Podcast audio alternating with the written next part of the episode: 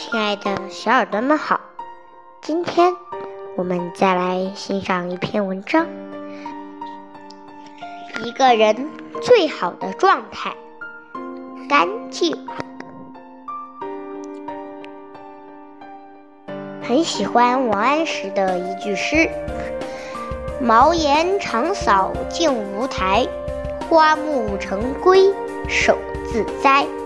陋室虽小。”打扫干净就能带来福气，房屋干净是风度，言语干净是温度，圈子干净是气度。人生复杂，我们要有一颗删繁就简的心。一，房屋干净是风度。作家松浦弥太郎。讲过自己的故事。他高中休学时，到建筑工地当临时工，赚取生活费。从搬砖到挑水泥，天天干完这些活，大家都累得不行。但是他有一个习惯，就是把工具摆放整齐，并且把房间打扫干净。时间久了。很多工友都对他有着很好的评价，称赞道：“这个小伙子干活很利索，做事也有条理，是个靠谱的人。”就这样，十七岁的松浦弥太郎得到了长辈的青睐，获得了更多的工作机会。习惯成就了一个人的未来。做事干净，表面上看似是。打扫房间、整理物资这种小事，实际上却反映了一个人的思维能力和自控力。网上有一句话：“穷和懒是两回事，家徒四壁也可以活得干净。”房屋简陋，但只要勤快打扫，也能让人觉得舒舒服服的。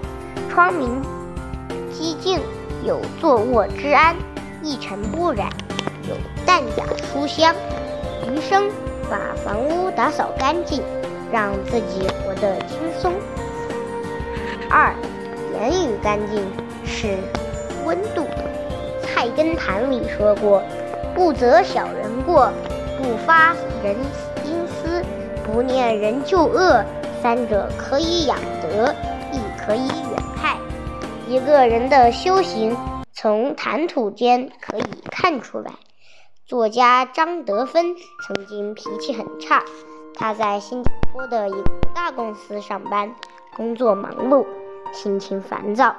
每天回到家，他常常批评孩子。老公对他说：“我真想把你对孩子说的话录下来，让你听听。”张德芬没有放在心上。后来他得了抑郁症。不得不沉淀下来。当他开始观察自己的言行，才发现自己一直在伤害别人。他说：“每一句话都有能量，你散发正能量出去，正能量也会回到你身上。眼中带刺的人，看见什么都想骂几句，浑身带着戾气。随遇而安的人，再烦躁也能压住。”好运，想要生活变好，先从管住嘴巴开始。所谓寡言之人，其福亦厚，其泽亦长。当你言语温和，谈吐干净，走到哪里都如沐春风。三，圈子干净是气度，待人友善是修养。独来独往是性格。樊锦诗曾经是敦煌研究院的院长，被誉为“敦煌女儿”。